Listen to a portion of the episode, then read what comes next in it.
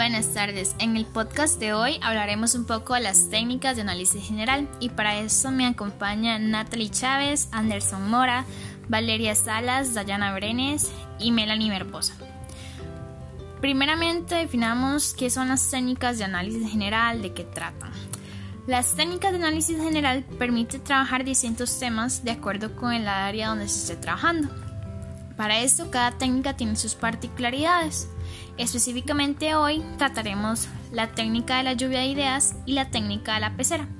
Ambas técnicas cumplen con el propósito del análisis general, el cual consiste en crear un proceso de aprendizaje integral con capacidad de abstracción, síntesis y un análisis objetivo y subjetivo del objeto de estudio. Yo les hablaré sobre la técnica la pecera. Esta técnica es utilizada en grupos medianamente grandes, donde se busca estimular el interés y fomentar la participación. Se enfoca en subdividir el grupo en pequeños grupos de personas a la vez, permitiendo que el flujo de las ideas se mantenga en un ambiente abierto, para desarrollar el proceso comunicativo y a su vez se dé una escucha activa del tema que se esté trabajando. También es importante considerar que la técnica lapicera tiene como objetivos el posibilitar a aquellas personas que comúnmente no suelen expresar sus ideas y opiniones, a desarrollar una argumentación y a lograr abordar temas de diferentes perspectivas. Luego tenemos la implementación de la técnica. Primeramente se debe formar un círculo en el centro del salón. Para ello se pueden utilizar entre 5 a 6 sillas. Este grupo de sillas se llamará la pecera. Luego se ubican más sillas en los alrededores por fuera del círculo interno. Las sillas del círculo interno las ocuparán los participantes, pero deben dejar una silla libre. El resto de los participantes se sientan en las sillas del círculo externo. Ellos son los observadores. También habrá un promotor, el cual va a estar ubicado en el centro de la pecera. Es el encargado de mantener la discusión en movimiento, asegurándose que sigan las reglas de la pecera tomando notas sobre cualquier punto interesante que surja durante la discusión. Es importante mencionar que solo las personas que se encuentran sentadas en el círculo interno, o sea, la pecera, pueden hablar. Y ellos solo pueden hablar si hay exactamente una silla libre en la pecera. Por ese motivo, en cualquier momento, un observador puede avanzar y sentarse en la silla libre. Cuando un observador se sienta en la silla libre, la discusión se detiene hasta que alguno de los peces se retire voluntariamente y pase al área del observador. Cualquier observador puede unirse a la discusión en cualquier momento ocupando la silla libre. También puede ocurrir que un participante pueda pasar a ser un observador a pez cuantas veces quiera durante la discusión. Por otra parte, también se permite que un pez se retire al área de los observadores en cualquier momento. En este caso, la discusión se detiene hasta que un observador se una voluntariamente. Para utilizar la técnica de la pecera debemos tener en cuenta ciertas consideraciones a la hora de trabajar. La primera es que la pecera debe ser en forma de círculo.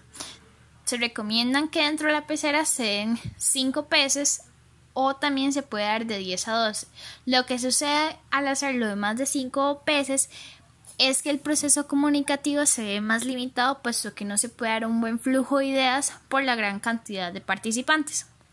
Van a existir dos papeles importantes que es el moderador moderadora y el observador o observadora.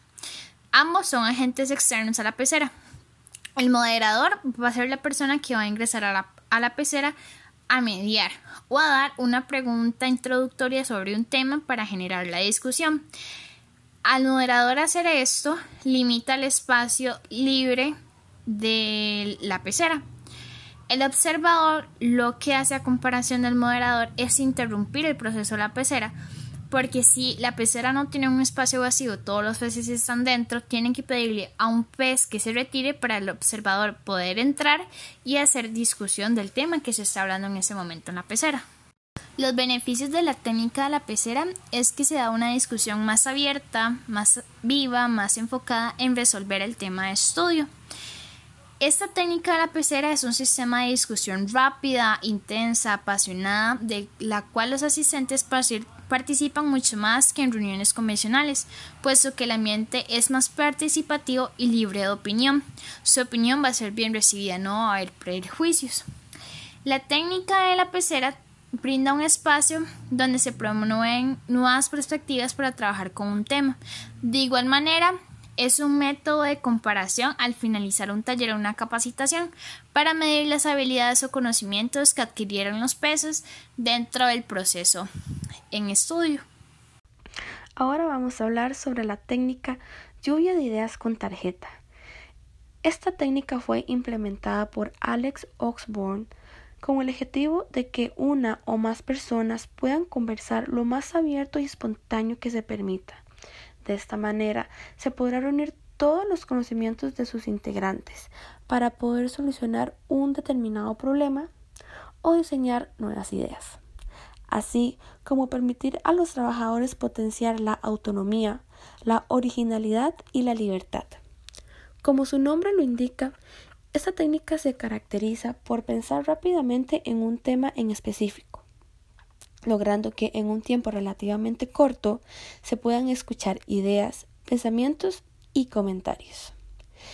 Esta técnica es una excelente opción, puesto que permite que los participantes sean activos, desarrollen la habilidad de diseñar propuestas, comentarios y sobre todo de participar en un ambiente dinámico y original.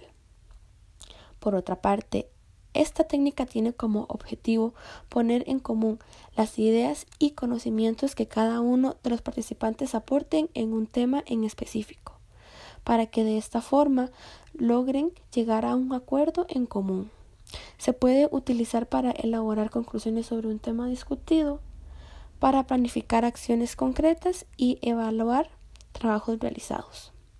Existe otro tipo de, lluvia de ideas, llamada lluvia de ideas invertida o negativa.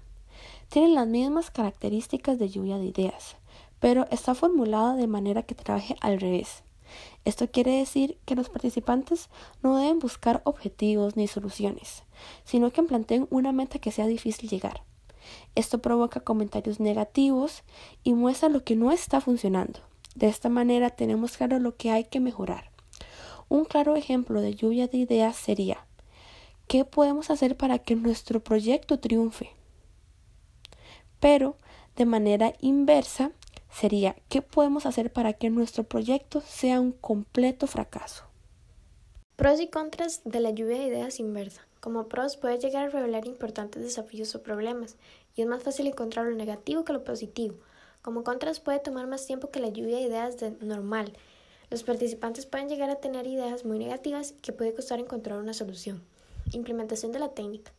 Se debe considerar buscar un espacio adecuado en donde se pueda conversar sin tener interrupciones ni distracciones para lograr sentirse cómodo y así permitir un desenvolver mejor las ideas. Para comenzar se plantea una pregunta de la que se puede originar una lluvia de ideas y después definir un límite de tiempo. Luego de establecer la pregunta, cada participante deberá escribir en una nota una idea que le haya surgido a partir de la pregunta y pegarlo en una pizarra o cartulina. Luego de que todos los participantes hayan añadido sus notas con sus respectivas ideas, el grupo se encarga de clasificarlas libremente o con una guía. Por ejemplo, alguno de los compañeros lee una de las tarjetas que ha elaborado, esta se coloca en la pared y luego se pide que si alguna otra persona tiene una tarjeta con una idea similar a la de él, la compañero o compañera la lea y se vayan colocando juntas todas las ideas que salgan sobre el mismo tema o idea.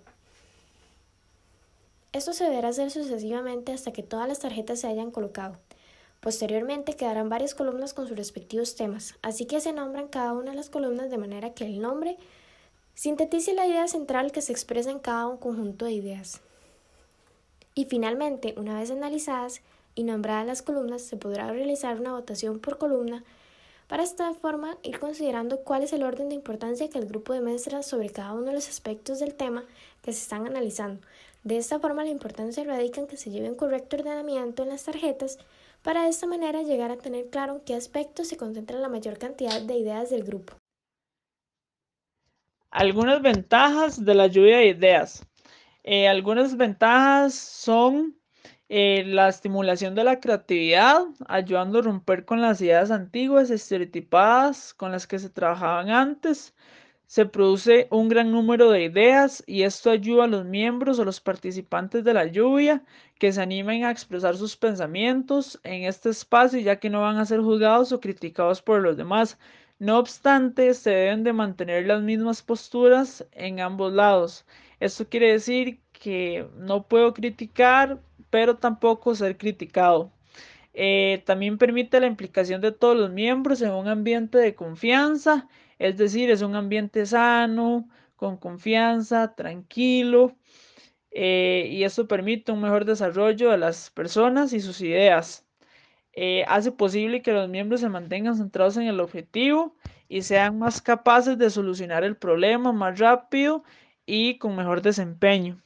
Las utilidades de la lluvia de ideas. Eh, podemos observar que se identifican las potenciales soluciones o causas del problema. También se analizan los diferentes factores de manera colectiva. Y las opiniones grupales son mejores que las individuales. De esta forma, eh, el núcleo de la lluvia de ideas es la colectividad. Esto es muy útil ya que es mejor un pensamiento grupal a uno individual. Algunos principios de la lluvia de ideas. Eh, podemos mencionar que la crítica no está permitida durante la lluvia de ideas. Eh, no se permiten burlas o comentarios.